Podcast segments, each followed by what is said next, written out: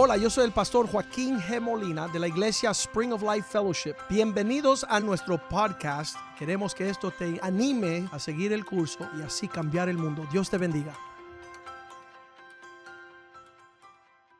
Padre, te doy gracias este día por encontrarnos en la casa del Señor, reunidos con el pueblo de Dios, alabando, adorando, celebrando tu presencia y tu verdad. Pedimos que tú nos hables que tu palabra sea lámpara a nuestros pies, que tu palabra sea la verdad que nos haga libres, Señor. Que tu palabra, Señor, sea una buena semilla sembrada en un buen corazón, que dé un buen fruto, una cosecha que te glorifique, oh Dios. Que tu Espíritu Santo nos ministre de la verdad, recordándonos lo que Cristo enseñó. Que podamos saber y conocer estos misterios, abrazarlos y caminar de tal forma que te agradamos en todo momento, Señor. Sí tenemos necesidad, hemos llegado porque necesitamos de ti, pero también hay una necesidad allá afuera esperando por nosotros, oh Dios. Prepáranos que seamos aptos en poder ser luz en este mundo, poder cambiar las naciones, llenando esta tierra de la gloria del Dios. Te lo pedimos en el nombre de Jesús. Amén y amén. Decimos para iniciar que hay una crisis de identidad una crisis de identidad porque el hombre no entiende cuál es su función. Se abruma con la responsabilidad de ver una esposa, unos hijos, una casa, unas finanzas, un llamado espiritual. Cuando tú empiezas a sumar toda la responsabilidad que Dios le ha dado al hombre, el hombre prefiere esconderse cuando le preguntó a Adán, ¿dónde estás? Él dijo, estuve miedo y me escondí. Y esa es la condición de los hombres que son temerosos. No quieren llegar, no quieren llevar su responsabilidad. Y mayormente por una crisis de identidad. ¿Quién soy yo y para qué estoy? ¿Y cómo se hace? Y cuando el hombre tiene una crisis de identidad, el, el entorno es que la mujer ahora es abrumada porque ella en vez de ayudar a este individuo, ser fiel a su llamado, ahora ella está, mm, necesito ayuda, de, este hombre no quiere, ahora yo soy protagonista de toda la responsabilidad del hombre. Y entonces si hay una crisis de identidad en el hombre, um, esto lo están diciendo en los Estados Unidos, le están llamando una masculinidad tóxica. Es decir, que lo están haciendo mal, entonces la mujer carga con lo que él, los rastros de lo que él hace mal, y los hijos, eso es algo bien importante. Proverbios 17, 6. La gloria de los hijos son sus padres. El, el, vestido que cubre a un joven con ese, ese, ese denuedo de decir, tengo padres que son campeones. Me recreo en el amor que mi papá tiene con mi mamá. Y eso llena al joven, al hijo, de esperanza. Pero un fracaso en casa, ella dice la honra de los hijos, eh, en otra versión dice la gloria de los hijos. Son sus padres. En una casa donde hay un fracaso, los jóvenes no quieren ir a la escuela. Porque la primera pregunta que te hacen en la aula, en la escuela, es ¿quiénes son tus padres? Bueno, el individuo allá miserable, desgraciado que está con su novia ahorita y mi mamá está allá sola. Entonces es una vergüenza en el colegio. Pero si es ir a la iglesia donde hay familias, un joven que tiene una desgracia en casa no quiere llegar a la iglesia. Porque la iglesia se compone de padres y familias. ¿Y dónde está tu papá? No, él, dejó a mamá cuando yo tenía dos años. Y entonces no tienes papá, no. Y, se forma una, una deshonra, una, en vez de gloria, una vergüenza.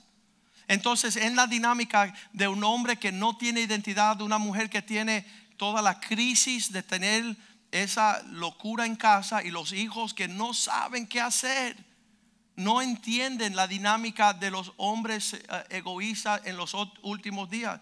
Llegamos, llegamos a Alemania, en 2017 era el 500 años de aniversario de la reforma.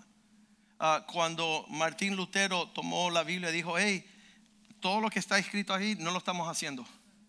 Vamos a ir a, lo que Dios está enseñando. Entonces él comienza la reforma y, y fuimos nosotros a celebrar 500 años de la reforma. ¿Qué sucede próximamente? Nosotros pusimos una mesa en esas reuniones y la mesa decía, ¿qué es un hombre? Y teníamos nuestros libros, porque escribimos un libro que se llama ¿Qué es un hombre?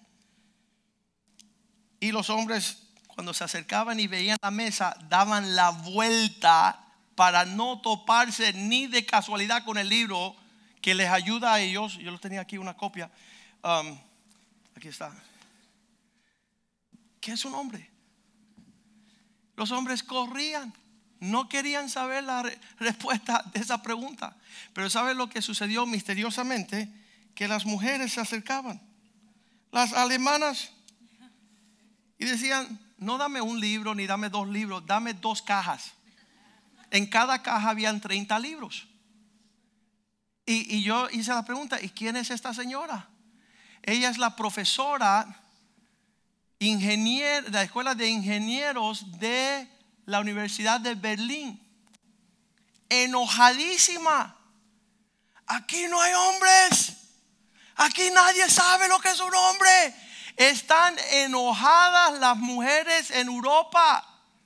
Que los países ya no tienen hombres dispuestos a cargar con responsabilidad, con matrimonio, con familia, con fe. De, de poder llevar la responsabilidad del ministerio que Dios trajo a los hombres para llenar la tierra de su gloria. Entonces la crisis es que al hombre no tomar este papel, no sucede otra cosa. Cuando esta iglesia nació en 1998, hace 20 años, lo primero que Dios me dijo, ahí está, segunda de Timoteo capítulo 2, versículo 2. Después que Dios nos llamó a comenzar la iglesia, lo, lo primero que Él me dijo es, encomienda a hombres fieles que pueden llevar la carga contigo. La visión de cargar el mundo necesita los hombros anchos y fuertes de hombres disponibles. Y dice así, lo que has oído de mí ante muchos testigos, esto encarga, porque es una carga, a hombres fieles que sean idóneos para enseñar también a otros. Esa es la encomienda que Pablo le da a Timoteo. Lo que Dios me puso a mí hacer, te lo encargo a ti para que tú lo pongas en manos de hombres fieles que sean capaces de enseñar a los demás. Y yo sabía que Dios iba a levantar y de hecho en 20 años en esta iglesia, si existe la iglesia, es porque hay hombres fieles que han dicho, pastor, vamos a ayudarte a cambiar el mundo. Hombres dispuestos. Mira, lo opuesto, sí, un aplauso al Señor. Porque por cada hombre fiel hay mil descarados. Y no descarados porque son descarados aquí, porque yo expliqué en el primer servicio, usted sabe lo que es un como iceberg, un témpano de hielo, ¿verdad? Que, que uno ve solamente la puntica que sale del agua. Mira, si yo veo un fresco, un descarado, un hombre infiel, un inepto, aquí en la iglesia, la esposa ve debajo del agua así la monstruosidad. Y Dios ve lo, demás, la totalidad del descaro que hay. Porque la iglesia es un lugar donde Dios llama a hombres fieles tomar las cargas de su esposa, sus hijos, su familia, su finanzas, su fe y cambiar el mundo. Ese es el plan de Dios. Todo lo demás es circo. Tú no haces nada con ir a la iglesia a escuchar una hora el domingo y pasar el resto de la semana como un irresponsable un hombre que le falta carácter. En el libro este que es un hombre decimos el fundamento, la piedra angular del carácter es fidelidad.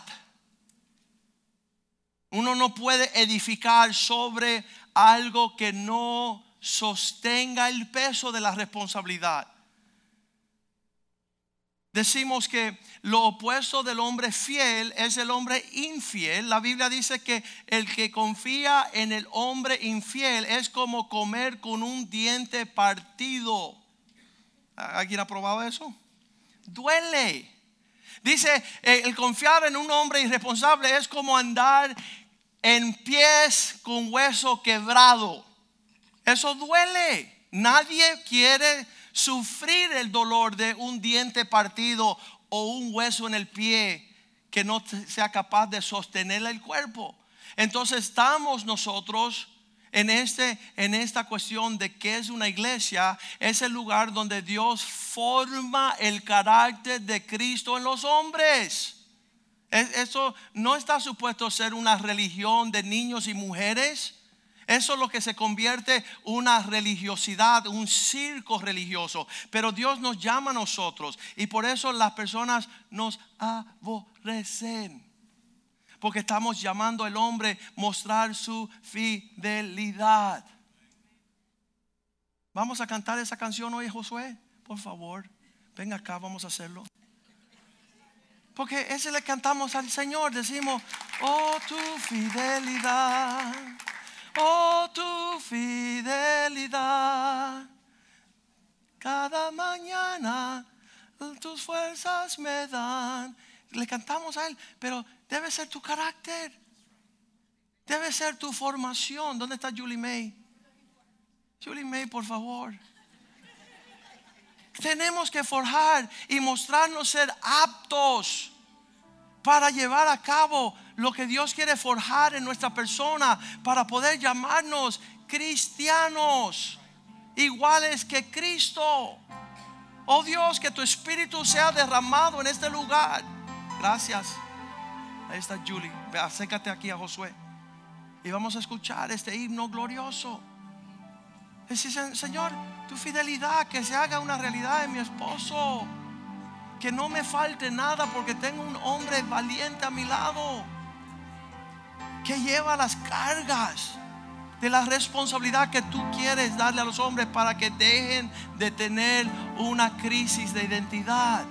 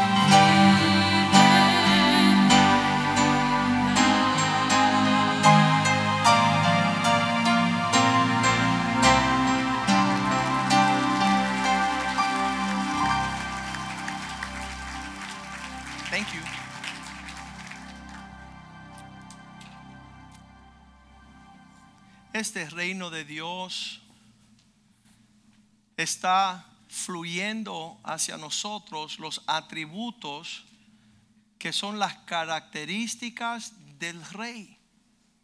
Todo lo que emana del cielo es para forjar una expresión que sea consistente y existente tal y como es en el cielo.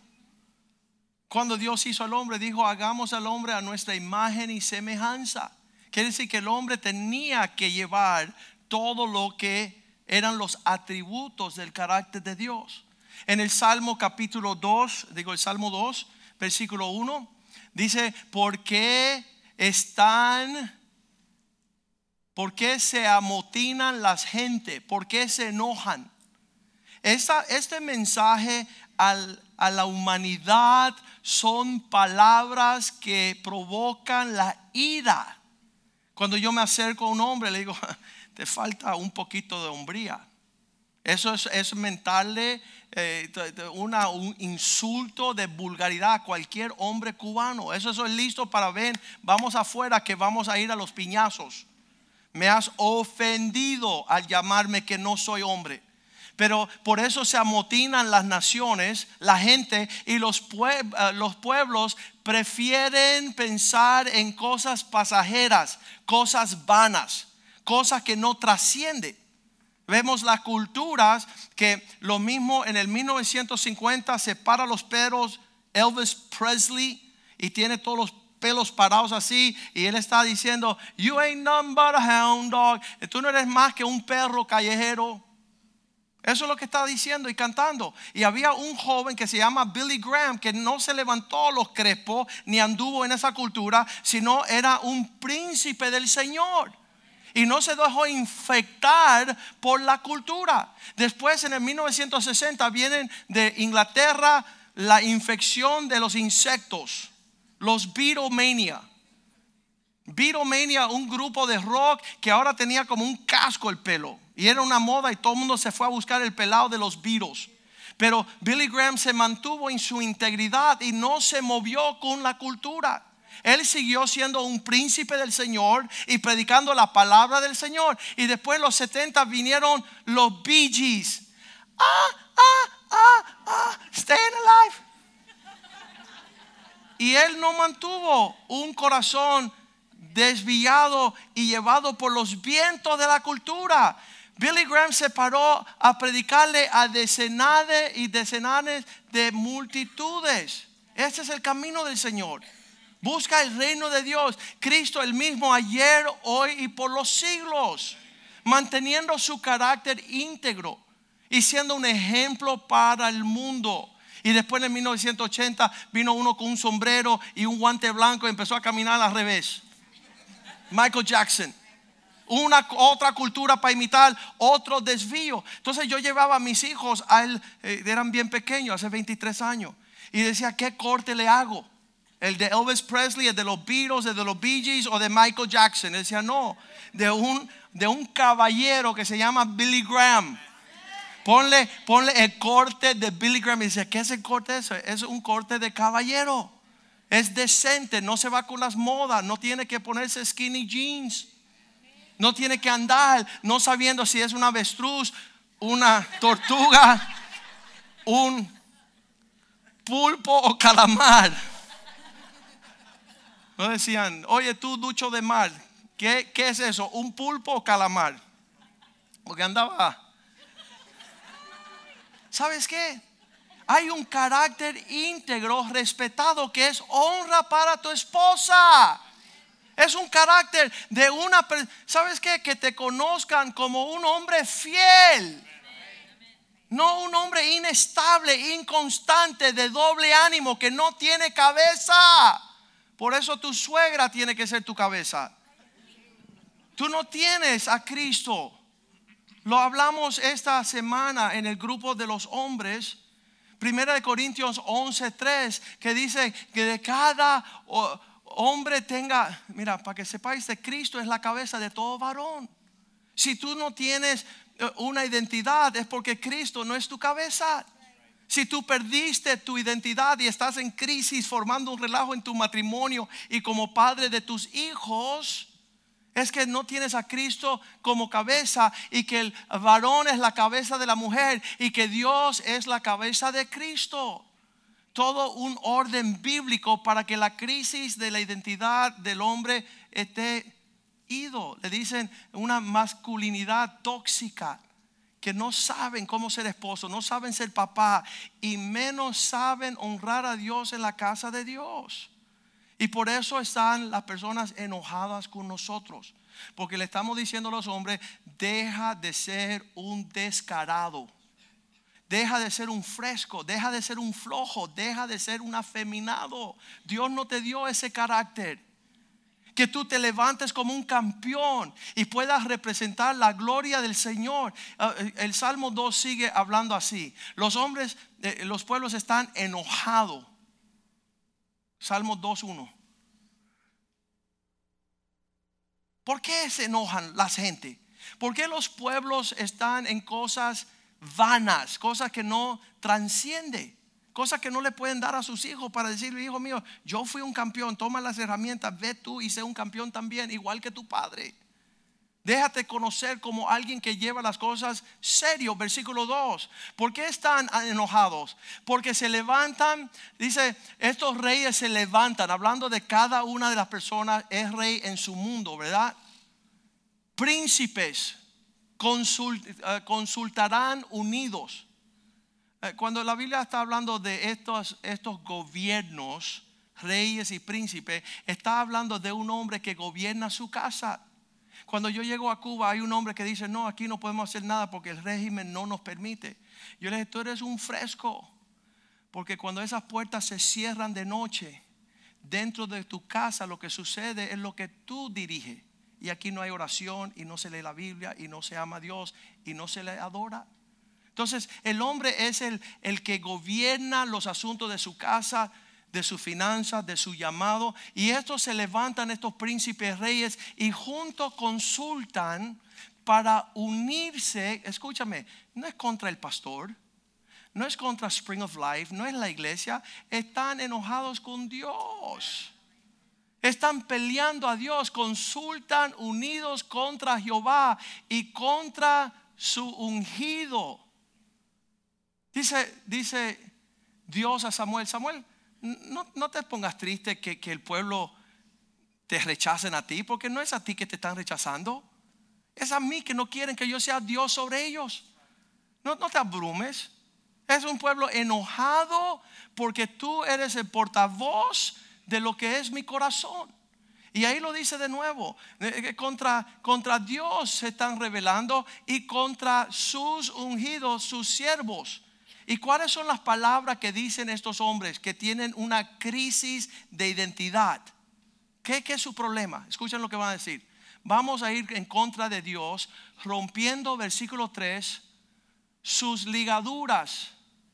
Vamos a romper lo que está uniéndonos a formar este cuerpo de Cristo.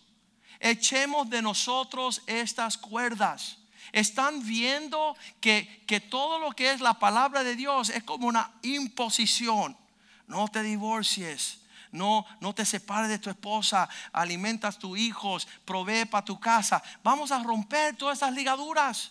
Vamos a romper todas estas normas que están fastidiando nuestra existencia.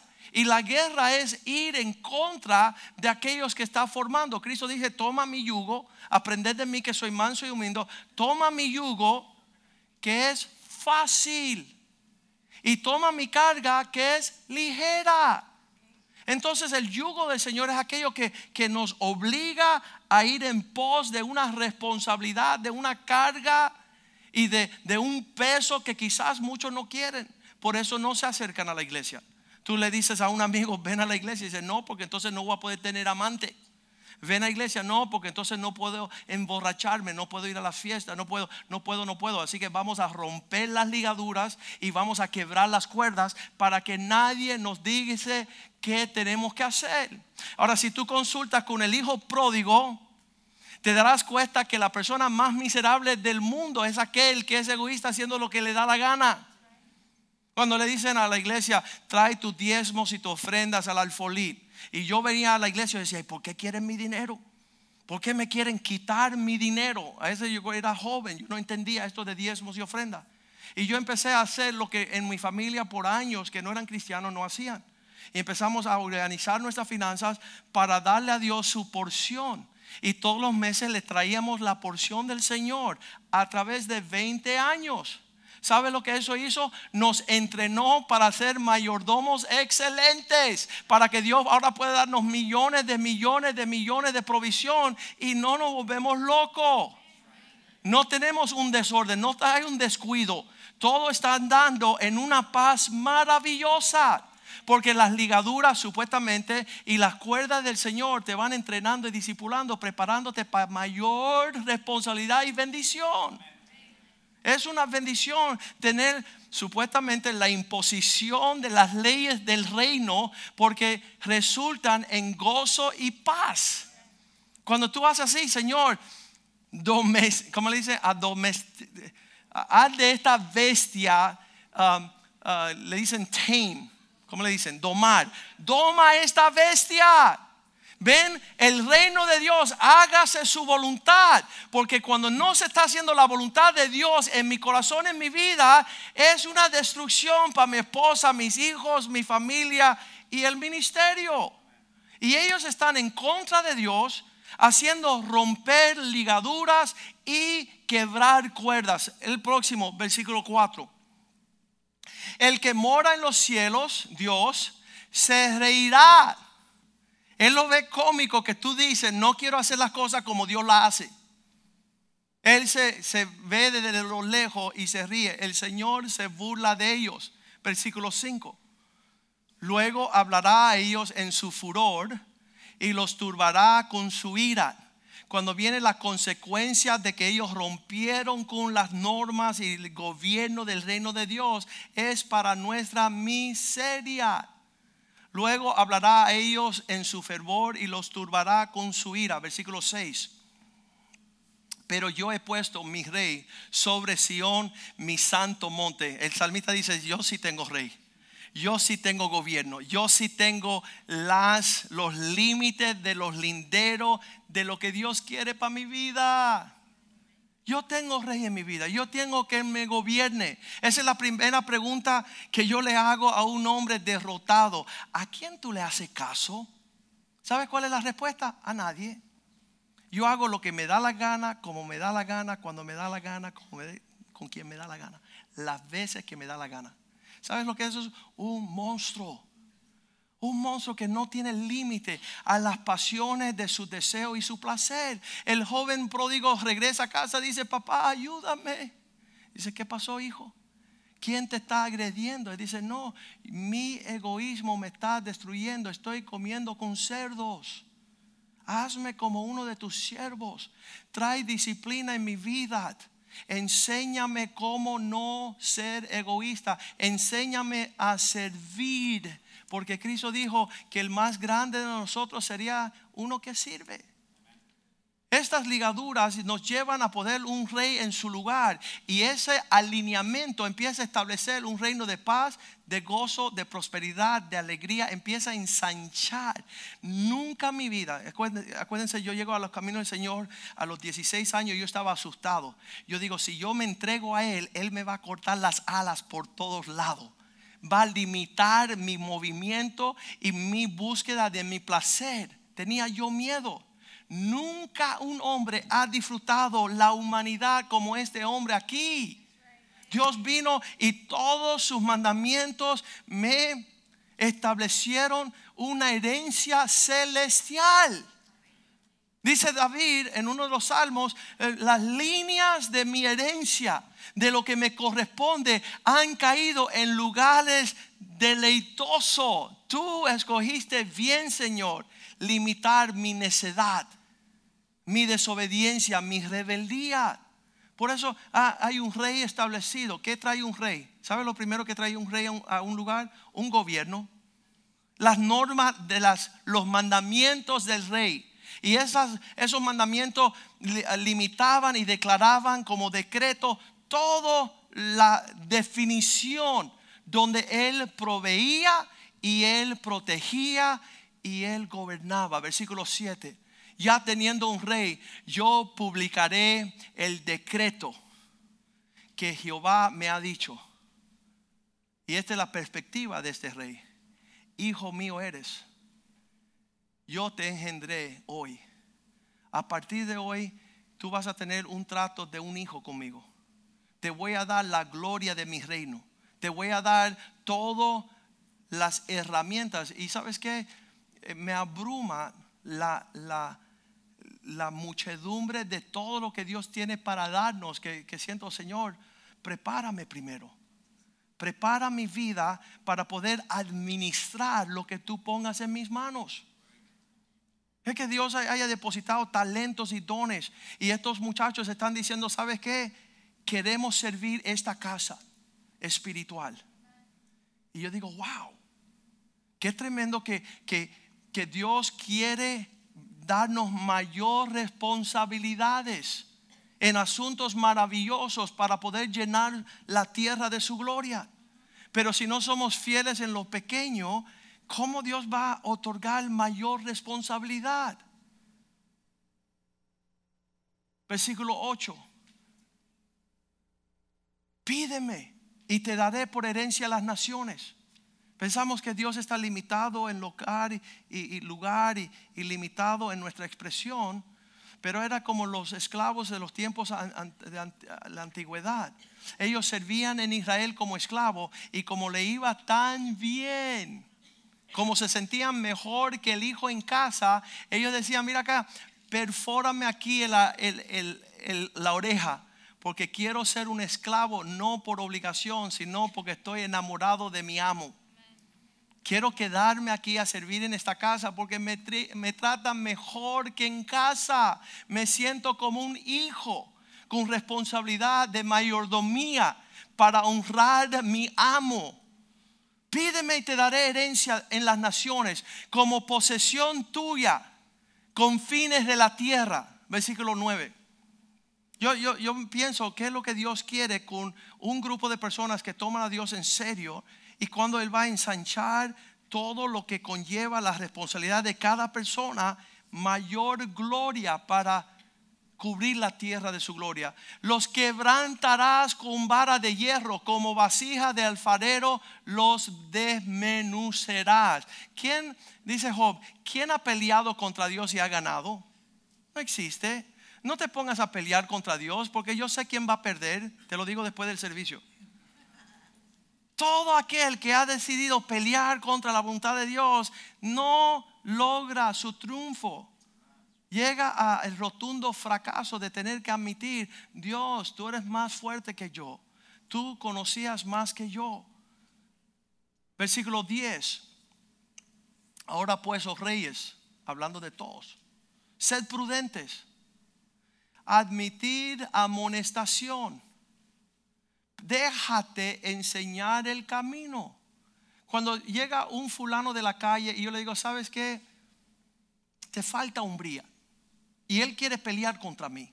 Yo no me meta un puño si te estoy ayudando a ti tener un eh, matrimonio exitoso, la honra de tus hijos, una familia linda, tus finanzas en orden, una prosperidad, un carácter que Dios puede expandir. ¿Por qué estás bravo conmigo? Estoy, eh, eh, una noche estaba yo durmiendo a las 3 de la mañana y me despierta Dios.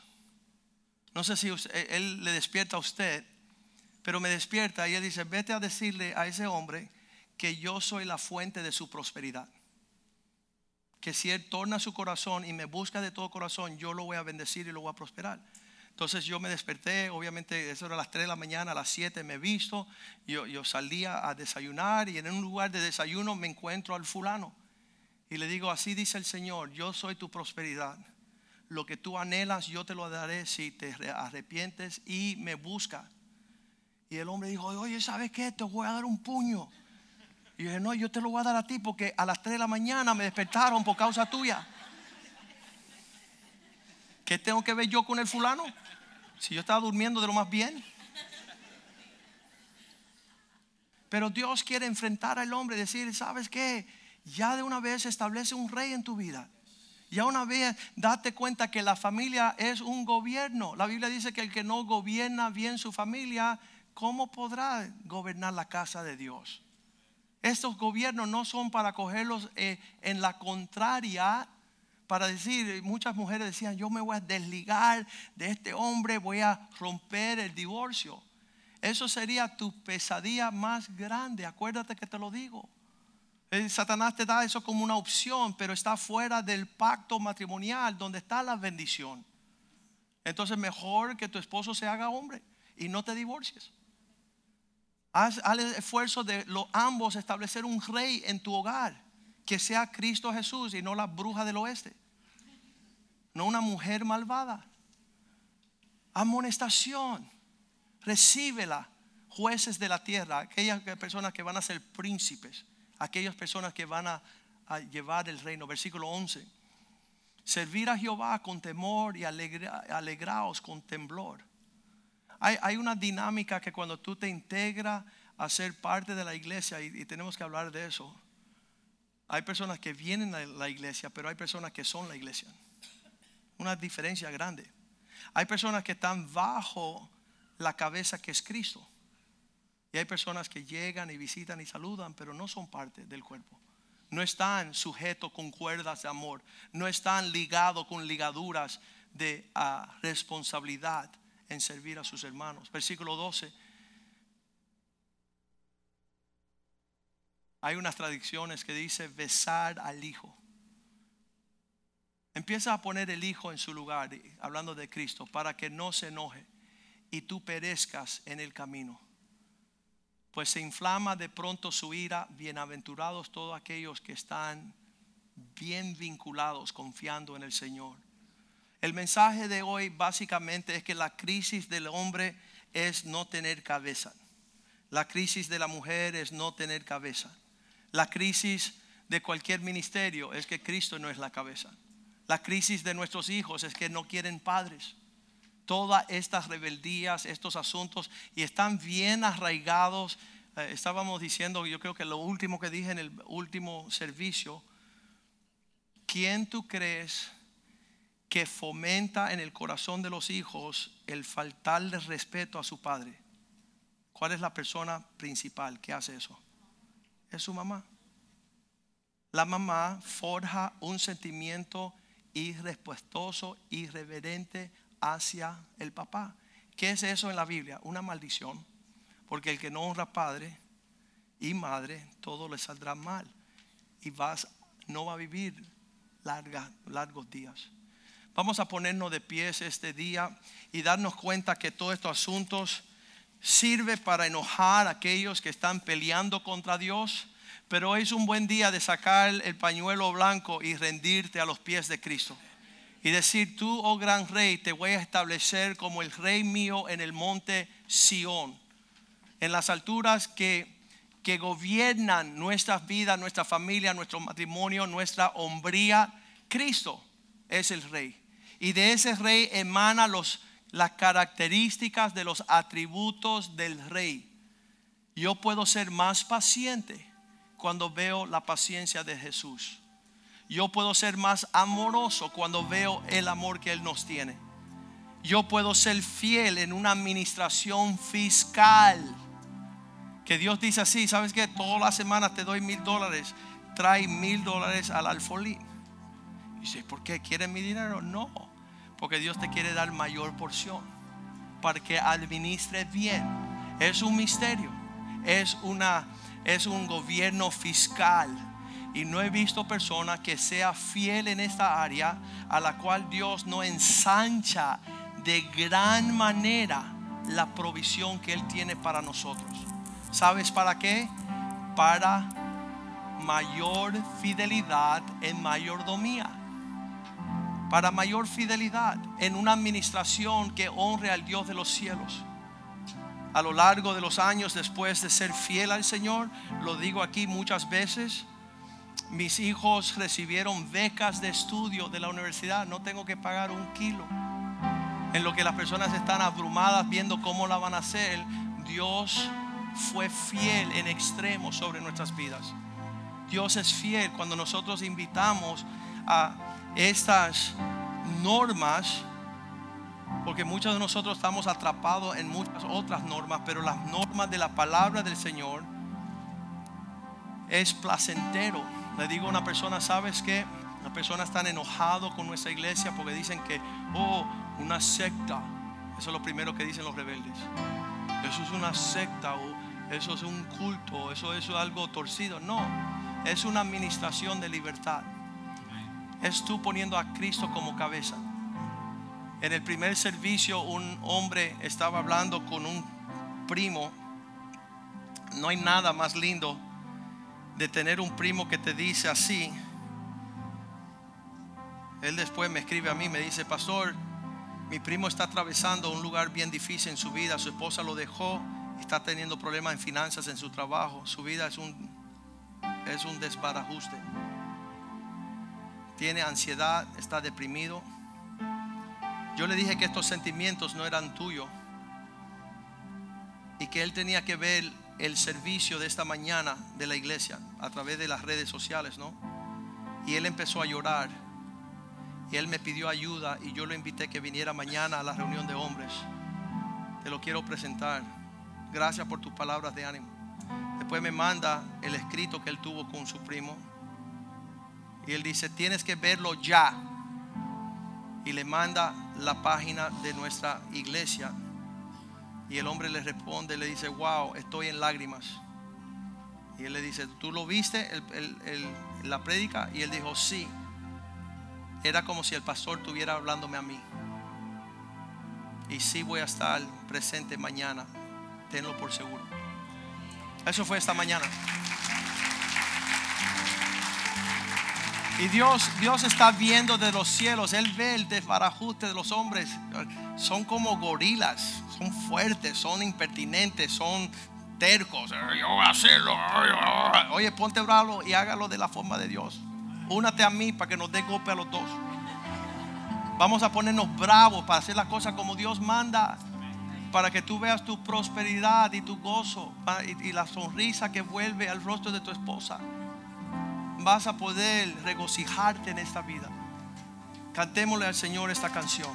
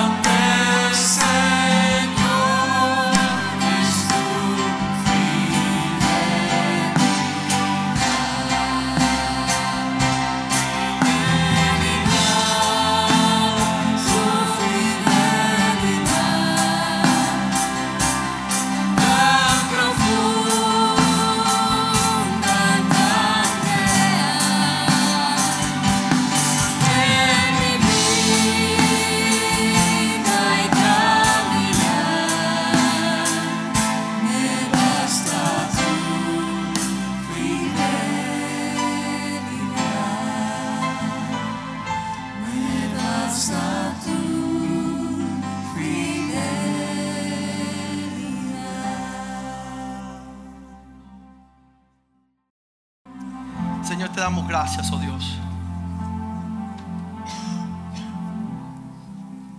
No hay necesidad de tener una crisis de identidad cuando somos el reflejo de tu gloria. Mirándote a ti somos transformados de gloria en gloria a tu misma imagen. Que los hombres puedan desear deleitarse en tu presencia, adorándote a ti. Y así ver el rostro de sus esposas transformarse. Sus hijos estarán cubiertos de la gloria de padres que son fieles a Dios, que entienden el gobierno de Dios, que no están deseando romper ligaduras y poner al lado las cuerdas, oh Dios.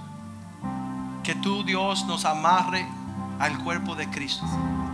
Que tú nos dé las ligaduras de un yugo que es fácil y una carga que es ligera. Permítanos entender nuestra responsabilidad de llevar la carga de la obra que tú pones sobre nosotros, oh Dios. De ser ejemplos como esposos, padres, como hijos, una familia que honra al reino de Dios y el rey de ese reino. Que se haga tu voluntad y no la nuestra en este mundo, Dios. Que sepamos, oh Dios, negar la carne, oh Dios. Negarnos a nosotros mismos, cargar tu cruz y seguirte, oh Dios. Permítanos saborear del gozo y de la paz y de la justicia de tu reino, Dios. Esto para los hombres es imposible, pero para ti todas las cosas son posibles, Dios. Ten tu voluntad sobre nosotros, Señor. Que tú nos puedas ayudar con la gracia, Señor, que nos hace apto para toda buena obra, Señor. Pedimos, Señor, que tu iglesia pueda reflejar la luz del Evangelio verdadero, Señor que podamos ser un pueblo que amamos, que hay un rey en casa, que tiene dominio, soberanía, tiene decretos y declara sus mandamientos sobre nosotros. Esto, oh Dios, es nuestro deleite y es placentero para nosotros, oh Dios. Prospéranos en tu propósito, oh Dios. Llena la tierra de tu gloria, Señor. Que la iglesia se fortalezca, oh Dios, con cada familia que se alinea a tu propósito. Te damos gracias, oh Dios, por la abundancia de todas las cosas. Ayúdanos a ser mayordomos fieles de todo lo que pones en nuestras manos. Glorifícate, te lo pedimos en el nombre de Jesús. Y el pueblo de Dios dice, amén, amén y amén.